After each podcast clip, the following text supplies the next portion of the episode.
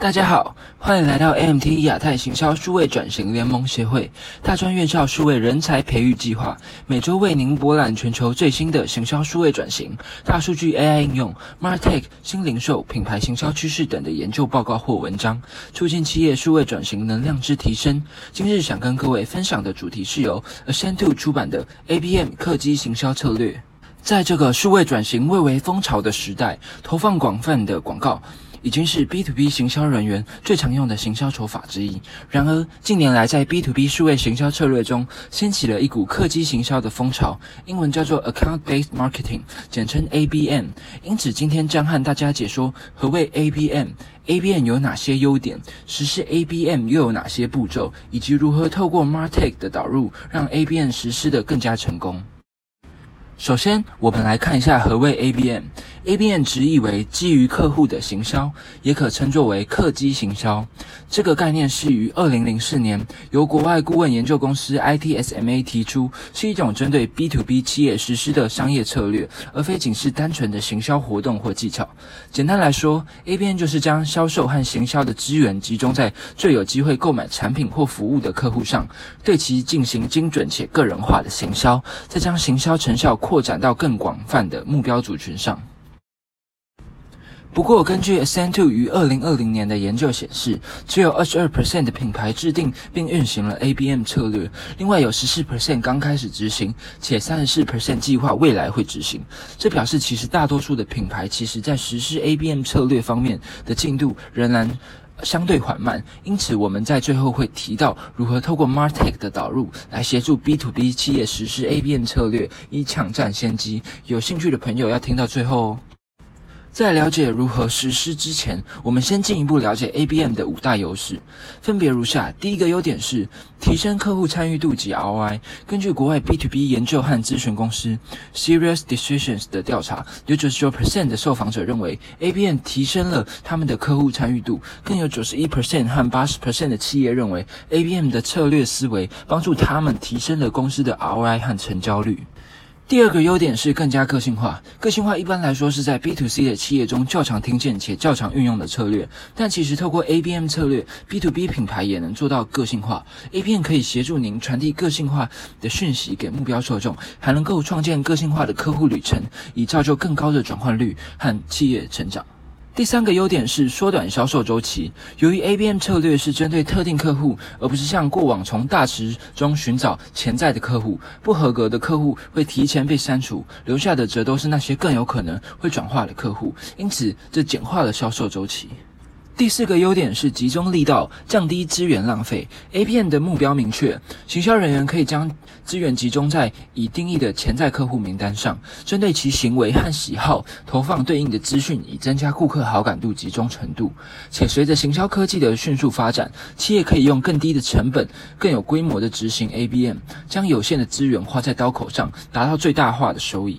再来，第五个优点是达到行销团队和销售团队策略一致，合作更敏捷。透过 ABM 的思维导入，行销部门和销售部门之间必须共享数据，彼此合作去定义潜在客户名单，而这将降低行销与销售团队之间的断层，使彼此合作更加顺畅，也能及时因应客户需求来调整策略。OK，那我们了解完 ABM 的优势之后，现在我们来看一下实施 ABM 的七个关键步骤。第一个步骤是定义高价值客户，定义目标客户需要企业内部关键的利益相关者彼此进行数据共享，而这利益相关者包含这个销售、行销以及客户成功团队和任何其他面向客户的部门，使用这些数据和商业情报来帮助您确定高价值客户的优先顺序。这种数据驱动的方法可以确保您只锁定更有可能转化的客户。接着，步骤二是找出重要决策者。一旦您确定了目标客户，下一步就是了解这些组织的决策方式，并找出谁是关键的决策者。这些资讯将帮助您制定策略，像是如何接近、互动和影响这些关键的决策者。而要做到这一点，你可以透过 CRM 或是社交媒体平台来调查他们可能存在的任何一个地方。再来，第三个步骤是选择自动化工具。为了使您的 ABM 策略更有效率，您必须明智的选择您的工具。ABM 依赖于不同软体的功能，像是数据收集、客户关系管理或是专案管理等等。这些工具的质量会大大的影响您使用 ABM 策略的有效性。因此，要好好选择您的 Martech 工具组合。而我们在最后也会推荐您几种 Martech 工具来协助您实施 ABM 策略。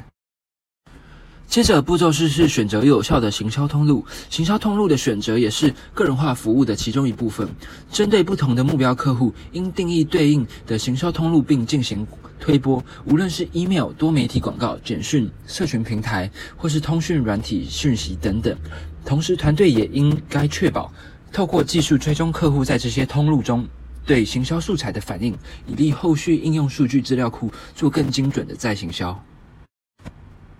步骤五是创建个人化的内容。如果您仔细观察，您会发现品牌与客户的每个接触点其实都是以内容为核心。这就是您必须为 ABM 创建个人化内容策略的原因。有了高价值且个人化的内容，有助于确保您能满足每个买家的需求。